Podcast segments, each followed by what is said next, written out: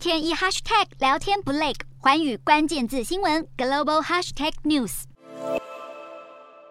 全球央行年会在美国怀俄明州登场，市场最关注的就是美国联准会主席鲍尔的谈话内容。外界预估鲍尔会重申继续收紧货币政策，以对抗通膨的决心。在此之前，联准会官员陆续发表鹰派看法，强调有必要继续升息。联准会鹰派大将圣路易联邦准备银行总裁布勒德持续主张要迅速采取行动。他认为升息要先快后慢，早一点比晚一点来得好。布勒德还警告，通膨可能会比华尔街许多人预期的更持久，市场低估了这项风险。联准会必须以更大的力道对经济踩刹车。堪萨斯联准银行总裁乔治更说，将利率调升到超过百分之四不是不可能。而对市场猜测联准会明年会开始降息，乔治也不认同。就见联准会在九月可能会升息两码或三码。亚特兰大联准银行总裁波斯提克认为，在下次会议召开前，还有非农就业数据与通膨报告会公布。如果数据强劲，而且通膨还是居高不下，联准会就有理由升息三码。另外，外媒调查显示，分析师认为全球股市可能会面临寒冬，